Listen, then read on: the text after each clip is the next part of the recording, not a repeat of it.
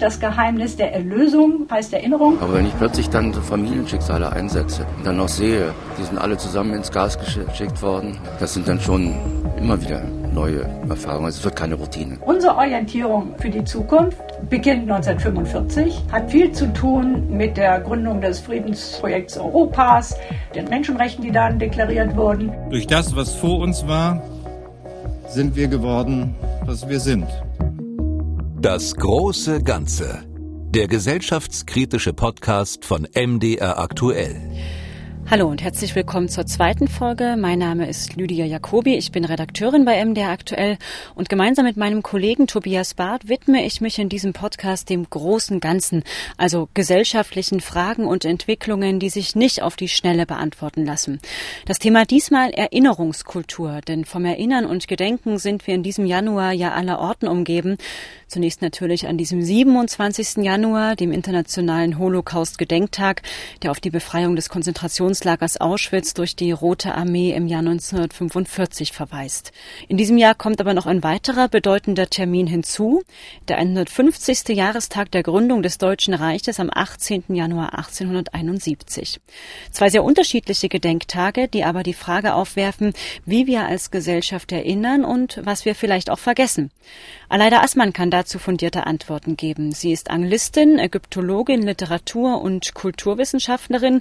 Häufig wird sie aber auch einfach Erinnerungsforscherin genannt, denn das kulturelle Gedächtnis ist seit rund 30 Jahren ihr Hauptbetätigungsfeld. Dafür hat sie 2018 zusammen mit ihrem Mann Jan Assmann auch den Friedenspreis des deutschen Buchhandels bekommen.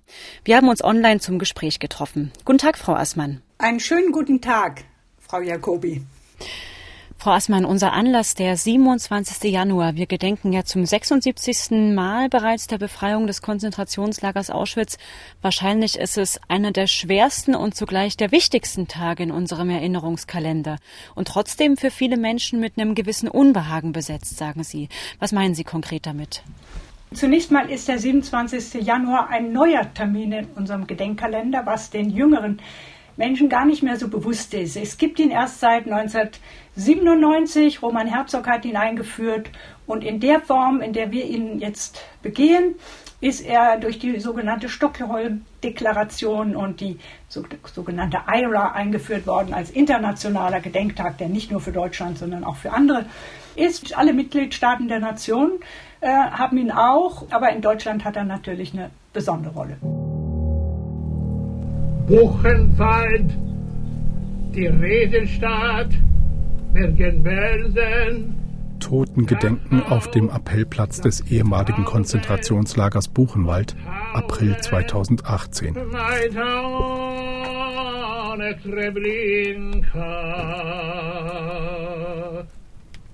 Und da spielt dann auch äh, vielleicht das Unbehagen wiederum eine besondere oder andere Rolle. Und deswegen habe ich dem ja auch ein ganzes Buch gewidmet, weil ich sehr interessant finde, wie die Bevölkerung, auch wie Intellektuelle oder einzelne Personen darauf reagieren, was sie dazu zu sagen haben.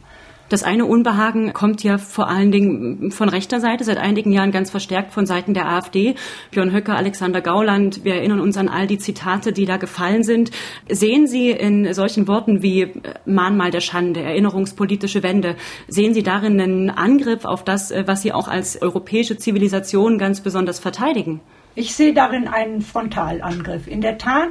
Denn für mich ist äh, Höcke und das, was er da vertritt, ein Rückfall in alte nationalistische Denkweisen, die in unserem Land nur allzu gut bekannt sind, die aber auch in anderen Ländern weit verbreitet sind. Und das heißt, die Erinnerung einer Nation, die kann nur an einem Maßstab gemessen werden und das sind die Standards von Ehre und Größe. Anstatt die nachwachsende Generation mit den großen Wohltätern, den bekannten, weltbewegenden Philosophen, den Musikern, den genialen Entdeckern und Erfindern in Berührung zu bringen, von denen wir ja so viele haben. Vielleicht mehr als jedes andere Volk auf dieser Welt, liebe Freunde. Und anstatt unsere Schüler in den Schulen mit dieser Geschichte in Berührung zu bringen, wird die Geschichte, die deutsche Geschichte, mies und lächerlich gemacht. Björn Höcke. Sprecher der AfD in Thüringen 2017. Und alles, was da nicht reinpasst, muss vergessen werden, darf gar nicht benannt werden. Und das ist eben ein altes Modell, was er wieder aufleben lässt und was eigentlich durch das, was ich die neue Erinnerungskultur nenne, gerade tatsächlich überholt wird. Und das bedeutet eben, dass man auch diese, äh, die Verbrechen der eigenen Geschichte einbauen kann und muss in die eigenen nationalen Erinnerungen. Und das ist dann eine Bewegung, nicht äh, lass uns wieder groß werden, sondern ist, das ist die Bewegung äh, nie wieder und lass uns dafür Verantwortung übernehmen, damit es nicht wieder passiert. Hm. Wir werden dann nochmal auf die Genese der Erinnerungskultur, die Trends, die sich da auch so die letzten Jahrzehnte ergeben haben, eingehen, um nochmal bei dem Unbehagen äh, zu bleiben und auch dem, warum diese Thesen und die Forderungen der AfD womöglich sogar in Ostdeutschland noch besser andocken können. Hat es vielleicht auch was mit der DDR-Sozialisation zu tun, also dem antifaschistischen Gründungsmythos, der Idee, man hätte mit dem Nationalsozialismus nie was zu tun gehabt? Oder wo dockt dieses Unbehagen, was von Seiten der AfD geäußert wird, so im Empfinden der Zeitgenossen an? Das ist äh, sehr interessant, das auf die DDR zu beziehen. Eigentlich ist es zunächst mal das Gegenteil. Denn die DDR hat sich ja sehr offen und sehr offensiv gegen den Nationalsozialismus engagiert und hat das auch zum Zentrum der eigenen äh, Geschichtspolitik gemacht. Aber es gibt doch etwas, was die gemeinsam haben. Wenn man da länger drüber nachdenkt, ist es dieses, dass äh, in der DDR man sich für die Untaten, für die Verbrechen nicht verantwortlich fühlte. Man war ja auf der richtigen Seite als Widerstandskämpfer. Und ähm, insofern hat man das gemacht, was ein Kollege in der Soziologie, Mario Lepsius, der nannte das Externalisieren. Externalisieren heißt, man schiebt das, was man selber nicht für sich gebrauchen kann, einem anderen zu. Und das war in der Zeit des Kalten Krieges Westdeutschland. Da saßen die Täter und das waren diejenigen, die verantwortlich waren, tatsächlich für die äh, dunklen Seiten und nicht nur äh, für den Widerstand. Und in gewisser Weise ist das ähnlich bei der AfD. Sie externalisieren wieder. Also beziehungsweise sie internalisieren nicht, äh, um es klarer noch zu sagen. Sie nehmen es nicht an als äh, etwas, was in die eigene Geschichte gehört. Und sie externalisieren ähm, das Erinnern an den Holocaust, an den Nationalsozialismus, vor allen Dingen ja in einer Zeit, wo wir dazu gekommen sind, es eher zu internalisieren, also die Scham und ähm, den Schrecken auch anzuerkennen und als Teil unserer Geschichte wahrzunehmen. Ganz genau. Eigentlich ist das ja der Schritt, der ganz lange gedauert hat. Also nach 1945, wenn man sich das nochmal klar macht, eigentlich fast ein halbes Jahrhundert hat es gedauert, bis diese Form des Internalisierens möglich wurde. Und das muss man sich erstmal in der ganzen Wucht dieser Aussage äh, wirklich auf sich wirken lassen. Also vier Jahrzehnte nach 45 sprach Weizsäcker seine Rede und hat zum ersten Mal wirklich die emotionale Bereitschaft einer Gesellschaft getroffen. Der 8. Mai war ein Tag der Befreiung. Er hat uns alle befreit von dem menschenverachtenden System der nationalsozialistischen Gewaltherrschaft. Richard von Weizsäcker, Bundespräsident Rede zum 40. Jahrestag des Kriegsendes 1985. Erinnern, das heißt eines Geschehens so ehrlich und rein zu gedenken, dass es zu einem Teil des eigenen Inneren wird. Das stellt große Anforderungen an unsere Wahrhaftigkeit. Das war zu einem Zeitpunkt, als ein Generationswechsel geschah, nämlich von der Kriegsteilnehmergeneration, die dadurch gekennzeichnet war, dass sie über dieses Thema nie reden wollten, also das Schweigen, das Leugnen, das Rechtfertigen und vor allem die Reuelosigkeit. Es gab keine äh, emotionale Disposition, die irgendwie diese neue Form der Erinnerungskultur hätte Fuß fassen lassen können. Dafür braucht es eine äh, zweite Generation, die der Nachgeborenen. Das sind eigentlich die 68er. Die 68er sagt man ja immer, die hätten das alles schon in den 60er Jahren äh, in Deutschland eingeleitet. Das ist aber meiner Meinung nach nicht richtig. Sie haben zwar das Thema in ihren Familien ähm, ganz lautstark äh, artikuliert, haben es in die Öffentlichkeit gebracht, aber sie haben nicht äh, ein wirkliches Interesse, auch sagen wir mal, an der ganzen Dimension des Holocaust gehabt, an, den, an der Geschichte der Opfer. Es war praktisch eine äh, politische Waffe auch äh, im Generationenkampf. Aber dieselben 68er, 20 Jahre später, waren dann tatsächlich die Stützen dieser Erinnerungskultur, weil sie diejenigen waren, die diese neuen Begriffe, die wir dann entwickelt haben, Also ähm, sich mit dieser Geschichte auf die Geschichte einzulassen, vor allem auch das Thema Holocaust plötzlich mal mit einer Empathie aufzunehmen, das war ja überhaupt erst möglich durch den Film 1979, der ins Fernsehen kam. Ist wie beim Spaghetti-Essen. Wenn man erstmal angefangen hat, kann man nicht mehr aufhören. Hat man erstmal zehn Juden erschossen, fallen einem die nächsten hundert schon leichter. Dann machen einem tausend auch nichts mehr aus. Ausschnitt aus der Fernsehserie Holocaust von 1979. Dazu Bundeskanzler Helmut Schmidt und die KZ-Überlebende Renate Lasker-Habrecht. Ich halte diesen Film für überaus verdienstvoll, weil er dazu beiträgt, dass Menschen das lernen, was sie lernen müssen, wenn die Schrecken der Vergangenheit sich nicht wiederholen sollen. Wir waren apathisch. Wir sahen nicht mehr die Leichenberge, die jeden Morgen vor den Baracken lagen.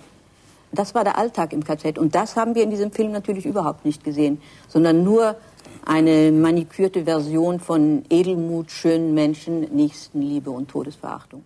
Also diese ganzen neuen äh, Grundbegriffe, die brauchten so lange. Und die brauchten vor allem eine neue Generation, die nicht mit Schuld beladen war und in der Lage war, aber diese Schuld zu internalisieren. Das ist in gewisser Weise ein Paradox. War das nur die neue Generation oder waren das auch äh, solche entscheidenden Anlässe wie zum Beispiel die Auschwitz-Prozesse? Interessanterweise äh, wird Fritz Bauer heute so als die äh, führende Generation der 60er Jahre dargestellt. Ähm, aber das verkennt vollkommen, wie einsam er war und wie wenig Unterstützung er hatte. Die jungen äh, 68er hatten damals ganz andere äh, Probleme. Und äh, Fritz Bauer war so einsam, dass er ja auch von sich sagte, wenn ich mein Büro verlasse, betrete ich feindliches Ausland. Ich glaube, es wäre völlig falsch, uns Staatsanwälten vorzuwerfen, wir seien die berühmten Kamele, die das Gras wegfräsen, das nun glücklicherweise gewachsen ist. Wir seien diejenigen, die das deutsche Nest beschmutzen. Insgesamt glaube ich sagen zu müssen, das Ausland wartet darauf und wird es heiß begrüßen, wenn von deutscher Seite zu den Dingen des Unrechtsstaates Stellung genommen wird. Fritz Bauer, hessischer Generalstaatsanwalt, 1965. Und deswegen finde ich es auch immer sehr wichtig, die Dynamik dieser Prozesse in Erinnerung zu behalten. In dem Fall auch, wie schwierig die Hemmnisse waren, obwohl natürlich überall die Stimmen hätten gehört werden können. Also die Texte von Hannah Arendt waren ja äh, da. In Frankfurt gab es außer Fritz Bauer auch noch das Sigmund Freud Institut, was wieder gegründet wurde. Also die Mitscherlich-Bewegung äh, und es gab Adorno und die Dialektik der Aufklärung. Der Punkt, ähm, und daran ist ja auch Jean Amery verzweifelt, äh, sie haben keine Resonanz gefunden in der Gesellschaft. Sie haben vorhin schon die Rede von Richard von Weizsäcker angesprochen. Die hatte ja damals einen sehr großen emotionalen Wert. Die ist regelrecht eingeschlagen. Die hat so Gänsehautmomente geschaffen.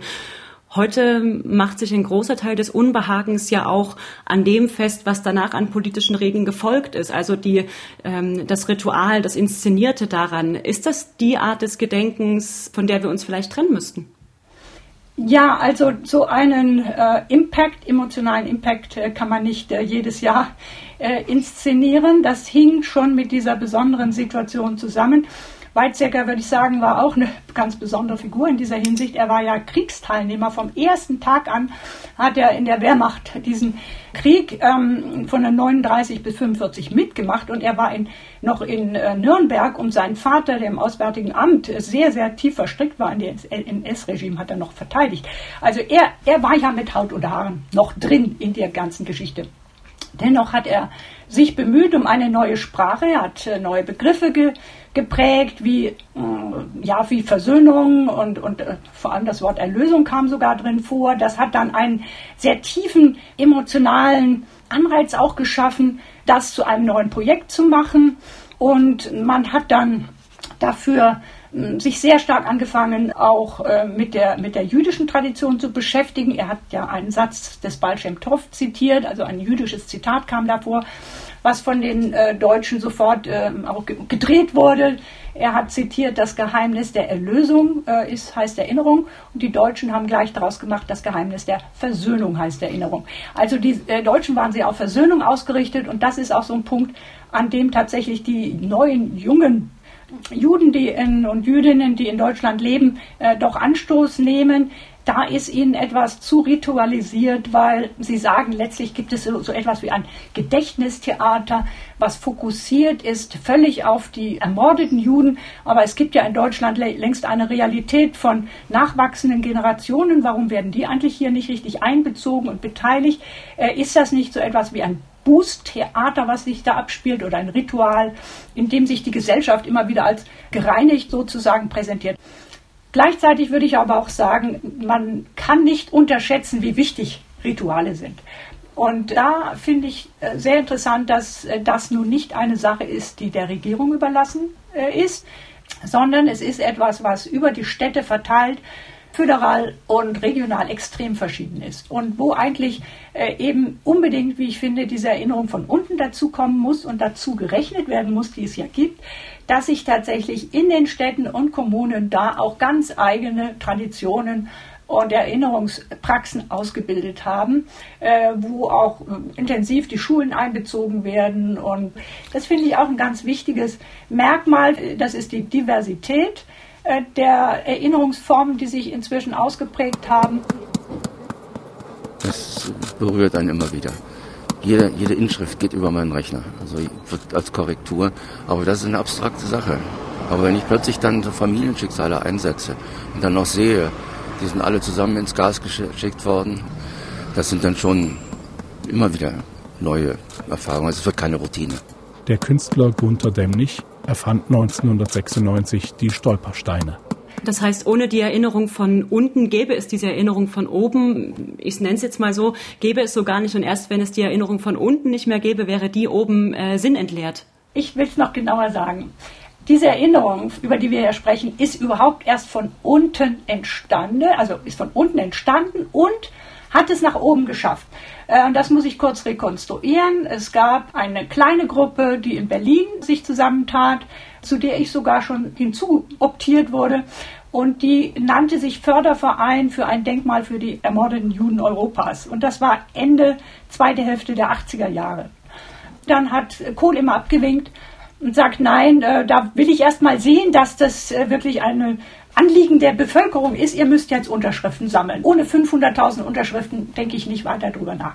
Jedenfalls, ich habe doch ziemlich viele Tage mit dem Sammeln dieser Unterschriften verbracht, im Winter auf kalten Marktplätzen, die Leute angesprochen, die gerade Kartoffeln kaufen wollten. Denn dieser Weg wäre endlos gewesen, wenn nicht es dann einen Denkmalstreit gegeben hätte zwischen Bubis und Kohl und ähm, die neue Wache durfte Kohl realisieren. Wenn Bubis ihm sagte, ja dann dafür lass mir dieses äh, Berliner Denkmal bauen diesem Sinne waren das also zwei verschiedene Initiativen, die nun plötzlich gleichrangig wurden und dann ging die Sache ganz schnell. Also dieser Umweg, nur um zu zeigen, diese Erinnerung ist nicht von oben gekommen, sondern ist mhm. Äh, langsam von unten gewachsen. Bundestagsbeschluss 1999 und so weiter. Dann schließlich 2005 das Denkmal, das ist ganz eng damit verbunden mit dieser Etablierung der neuen Erinnerungskultur. Also der Staat, die Politik ist verantwortlich für den Rahmen die Gesellschaft wiederum ist verantwortlich, wie man schließlich diesen Rahmen auch füllt. Äh, wir haben ja insgesamt so ein sehr jubiläumsbezogenes Gedenken. Es gibt so Phasen, wo die verschiedenen historischen Phasen dann auch ähm, stärker erinnert werden. Das ging mit dem Nationalsozialismus, dem Holocaust los. Die Kolonialgeschichte kommt jetzt dazu, irgendwie auch anlassbezogen über die Errichtung des Humboldt-Forums. Jetzt vielleicht in diesem Januar oder in diesem Jahr auch die Erinnerung an 150 Jahre Gründung des Deutschen Kaiserreichs. Wie kommt es denn, dass wir so jubiläumsbezogen erinnern? Hat das was mit grundlegenden menschlichen Eigenschaften zu tun oder ist es ein mediales, ein politisches Phänomen? Also die ähm, Jubiläen als solche sind sehr, sehr wichtig. Und zwar deshalb, weil Erinnerung ja in zwei, ich will mal sagen, in zwei Dimensionen ganz wichtig verankert werden muss. Das eine ist der Raum. Da stellt man etwas hin, zum Beispiel ein Denkmal. Und auf der anderen Seite hm, die Dimension der Zeit. Äh, Wiederholung in der Zeit. Und die äh, Denkmäler und die Jahrestage sind genau äh, die Form des Erinnerns durch die Zeit. Und insofern ist das was allgemein menschliches. Alles, was wir nicht erinnern, können wir auch sozusagen in unserem Kopf nicht erhalten. Und man kann dazu sagen, die Gedenktage, das sind dann so etwas wie Trigger, also Anreiz oder Auslöser, um uns einen Rhythmus für dieses Erinnern vorzugeben. kann man an diesen Gedenktagen aber auch so eine, so eine Form der kulturellen Selbstvergewisserung festmachen. Also man kann das vielleicht ganz gut aufmachen am Jubiläum der Gründung des Kaiserreichs. Das wurde in den 30er Jahren, das 50. Jubiläum, ganz anders begangen als dann während der deutschen Teilung das 100. und jetzt das 150.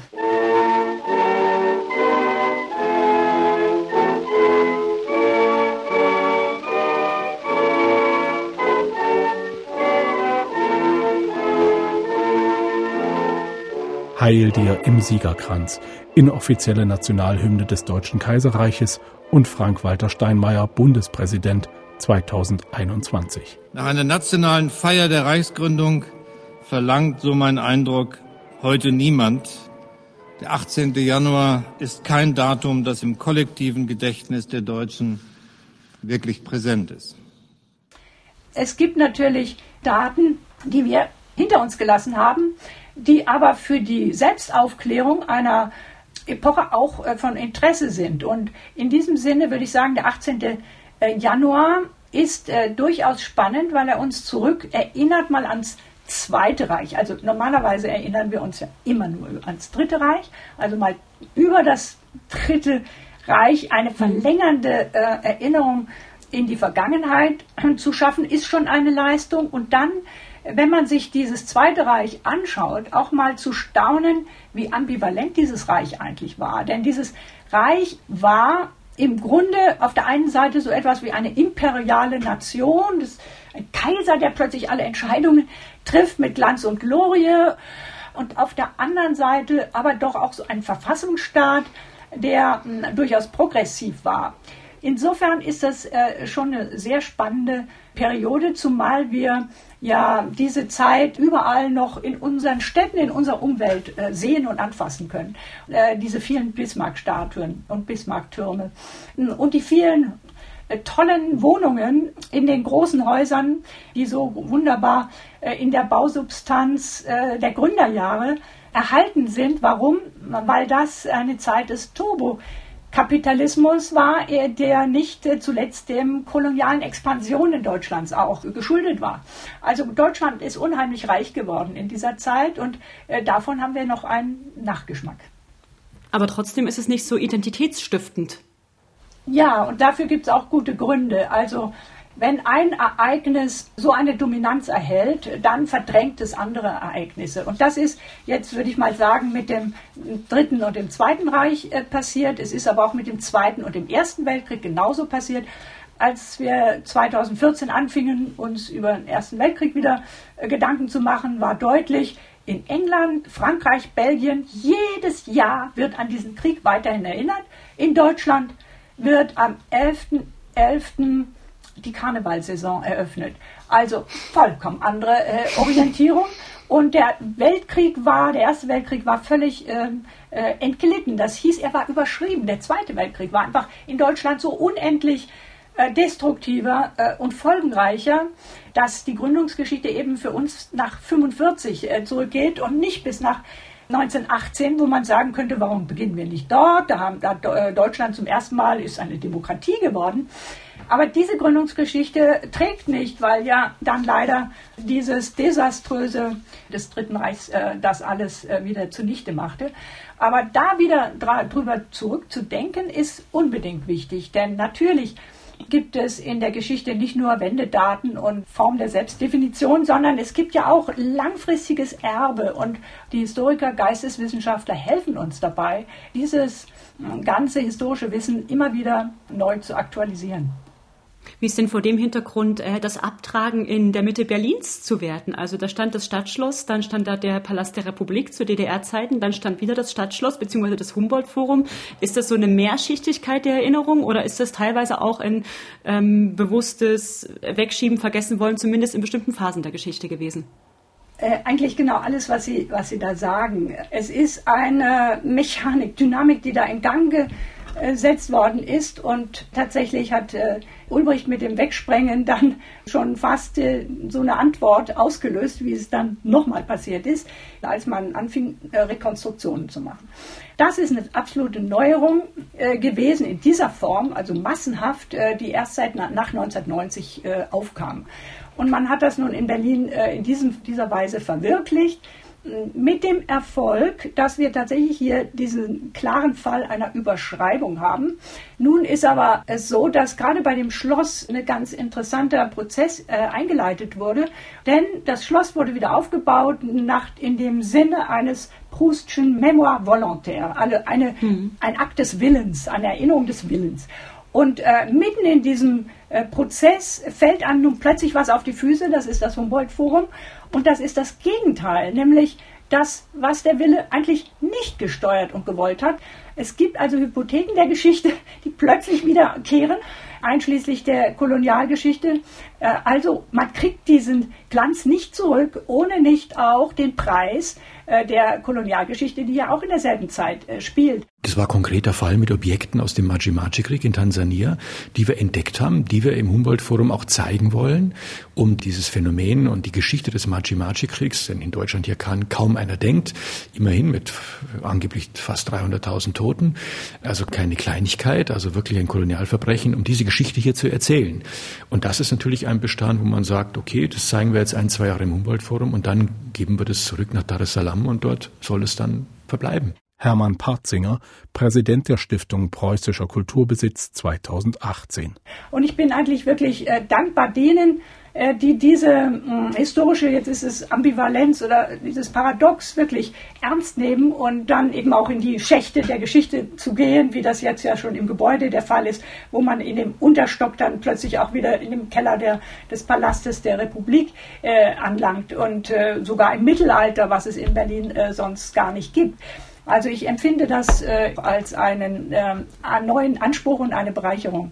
Wenn man da mal in der Geschichte weitergeht, ähm, die DDR-Zeit, die zweite deutsche Diktatur, da sieht die Erinnerung ganz anders aus. Da ist, hm, hat man manchmal den Eindruck, dass zwar auf der einen Seite kritisch aufgearbeitet wird und auch das Schambesetzte äh, erinnert wird, aber auf der anderen Seite man ein ganz großes Stück Ostalgie findet. Also es gibt ja auch so Stimmen, die sagen, dass eigentlich erst nach 1990 das äh, positiv besetzte Lebensgefühl in Bezug auf die DDR begonnen hat. Nach 1990. Wie kommt es denn da zu dieser naja, ziemlich eigenartigen Diskrepanz.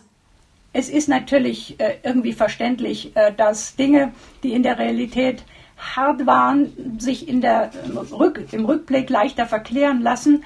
Und ähm, dass diese Nostalgie so stark wurde, hängt, würde ich sagen, auch ein bisschen damit zusammen, dass sich die Menschen im Westen nicht sehr äh, intensiv für diese Geschichten interessiert haben. Also wenn man da schon kein Ansprache findet oder Auseinandersetzung oder Anteilnahme vor allem, äh, dann ist es leichter, sich in äh, bestimmten Geschichten auch einzurichten, um sich über die natürlich unsäglichen Frust, der dann ja auch kam und der ja heute äh, auch allgemein endlich anerkannt wird, ähm, auch hinwegzutrösten. Ostdeutsche haben nach der Wiedervereinigung Brüche erlebt, wie sie meine Generation im Westen nie kannte.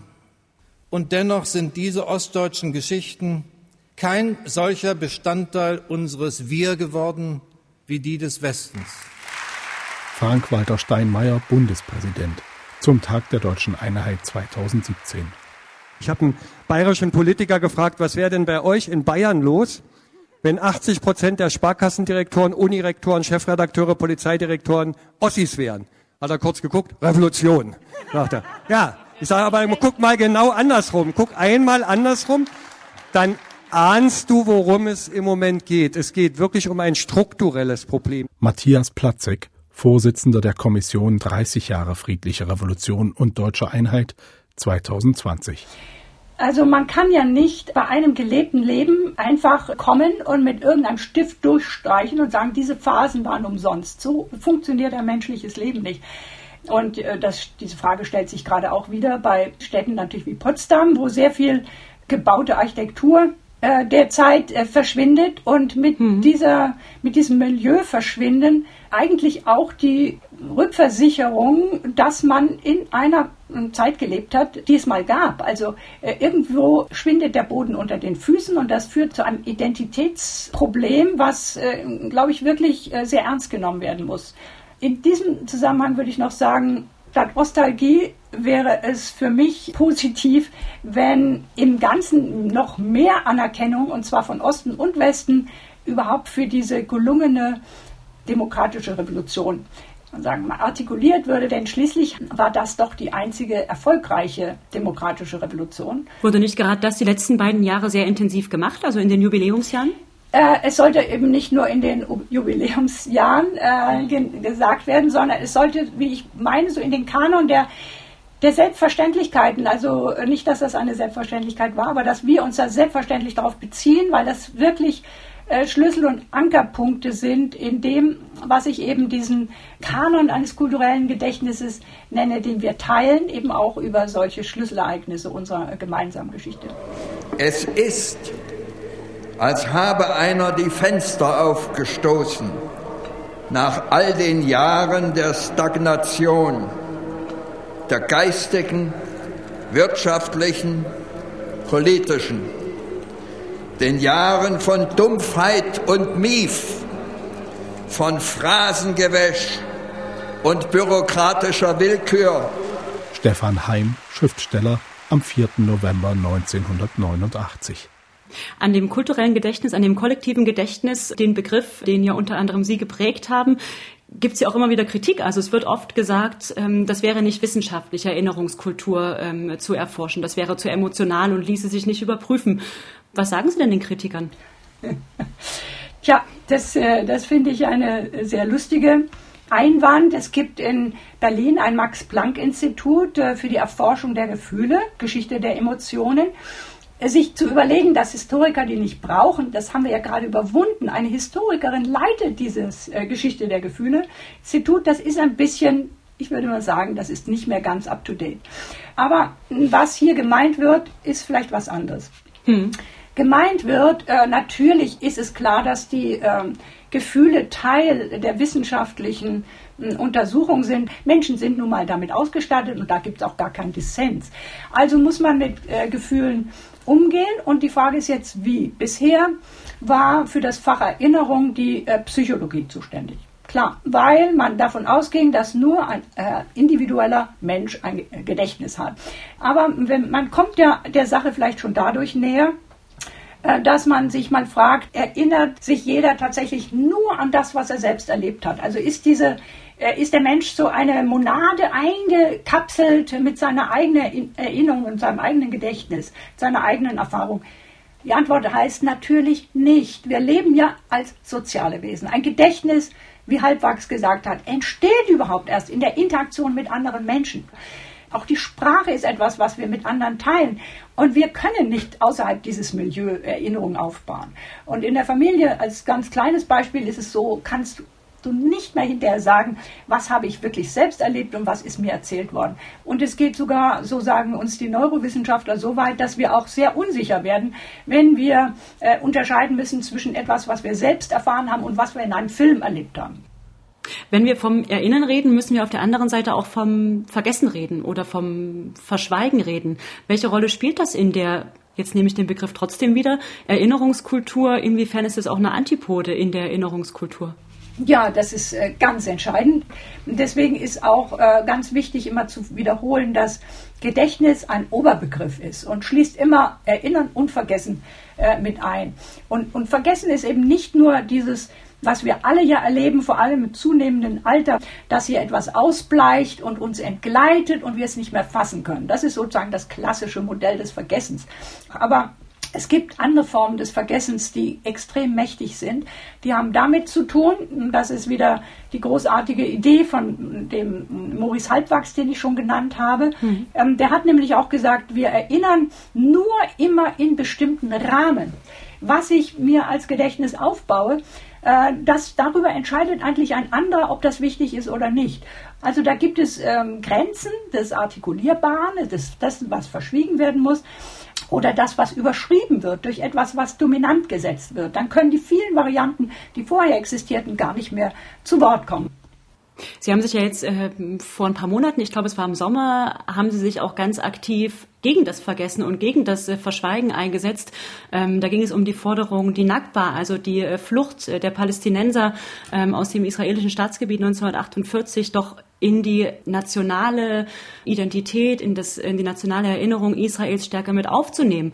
Und äh, im gleichen Atemzug ähm, oder im gleichen Zeitrahmen ähm, hatten sie dann auch entsprechend die BDS-Kampagne, also Boykott, ähm, Divestment und Sanctions, die sich ja die dazu aufruft, äh, israelische Waren unter anderem zu boykottieren, die unterstützt. Aber ist es möglich mit Menschen, die zumindest teilweise auch die Existenz eines Staates, das Existenzrecht eines Staates abstreiten, mit denen sozusagen nationale Erinnerung zu gestalten? Dazu habe ich einen ganz, ich muss schon sagen, ergreifenden äh, Satz gehört äh, von einem palästinensischen Israeli, der hat das auf folgende Formel gemacht. We accept you as equals in our homeland if you accept us as equals in your state. Ja? Das finde ich eine ganz großartige Vision und Utopie, äh, die ich mir äh, sozusagen nicht austreiben lassen möchte. Äh, ich weiß, dass im Moment die, die Zeichen vollkommen in einer anderen Richtung stehen. Und durch die Tabuisierung äh, dieser ganzen Frage, äh, was denn das Schicksal der Palästinenser und der Nakba sein könnte, kommen wir auch äh, keinen Schritt weiter. Was ich mir einfach äh, wünsche, ist das Vergessen ein klein bisschen anfangen zu durchlöchern, indem wir überhaupt etwas davon erfahren. Also in Deutschland wissen wir gar nichts. Das Wort Nakba ist ja den Deutschen nicht bekannt. Und die, die Idee, die ich damit verbinde, ist tatsächlich so, äh, so die, dass man das äh, Erinnern etwas dehnt, um letztlich etwas zu schaffen, etwas mehr Empathie.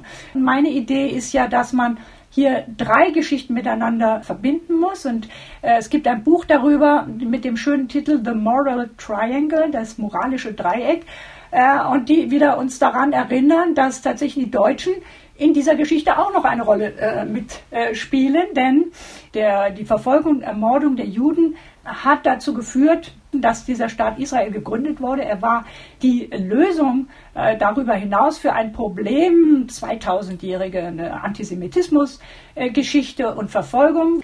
So viele Opfer haben dazu geführt, dass dieser sichere Hafen einer Existenz unbedingt äh, nötig wurde. Und ähm, das ist die, tatsächlich auch die Grundlage, auf die wir uns äh, als Deutsche selbstverständlich äh, beziehen.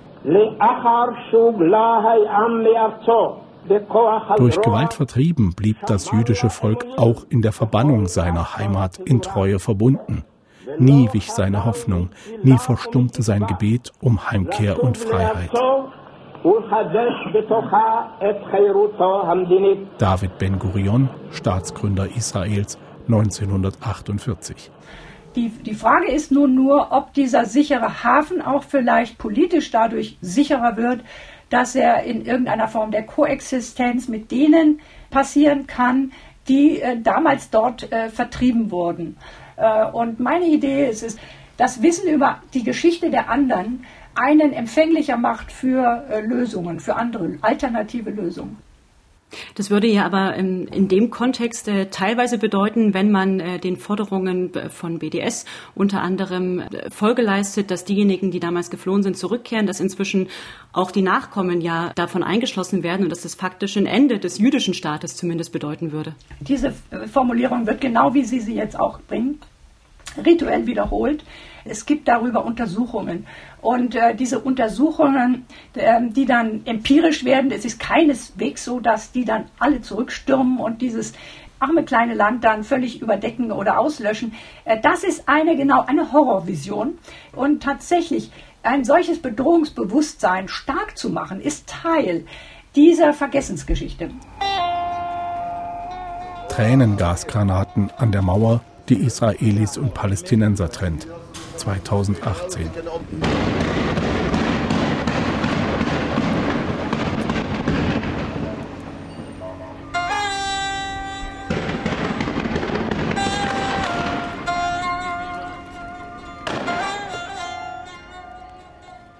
Wie wird sich denn künftig unsere Erinnerung verändern, wenn sie eben nicht mehr nur in mittelalterlichen Kellern oder in barocken Fassaden oder in Archiven und Bibliotheken zu finden ist, sondern ähm, eigentlich jede Information im Netz abgespeichert werden kann und oder abgespeichert wird und von Tech-Konzernen teilweise auch ähm, kontrolliert, verantwortet wird. Was wird das mit der Erinnerungskultur machen? Ja, die Frage ist wirklich, äh, wem übergeben wir da gerade äh, unsere Erinnerung? Vertreibt sich da der Mensch gerade selber aus seiner Infosphäre, indem er das den neuen äh, Medien dann gesteuert durch die äh, großen digitalen Konzerne überlässt? Und das ist nun wirklich eine Frage, die uns äh, niemand abnehmen kann. Nicht nur die äh, enorme Ausweitung des Speicherplatzes und die damit verbundenen Fragen der Auswahl, sondern letztlich auch äh, die gesteuerte Desinformation. Also das hat sich auch niemand träumen lassen. Und im Moment ist, glaube ich, die Frage besonders äh, äh, groß, wie können wir, ja, also die, die, Konzerne verwalten das, aber äh, wir brauchen eigentlich auch so etwas wie einen Ethikrat dann wiederum für die Steuerung dieser, dieser Konzerne. Sonst ist es ja das Kapital, was uns regiert und das wiederum ist ja überhaupt nichts Neues. Frau Assmann. Vielen Dank für das Gespräch. Ja, vielen Dank. Und wir danken außerdem dem Deutschen Rundfunkarchiv sowie Regine Schneider und Sarah Schreier für die Überlassung von Originaltönen. Ja, und falls Sie noch mehr Lust auf tiefsinnige Gespräche haben, dann empfehlen wir Ihnen auch den MDR Aktuell Podcast Die Wirtschaftsprüfer. Da gibt's Wirtschaftsthemen verständlich erklärt, zum Beispiel in der ersten Folge die Diskussion um das bedingungslose Grundeinkommen. Tschüss und bis zum nächsten Mal. Das große Ganze. Den gesellschaftskritischen Podcast von MDR Aktuell gibt es zweimal im Monat auf mdraktuell.de, in der ARD Audiothek, bei YouTube und überall, wo es Podcasts gibt.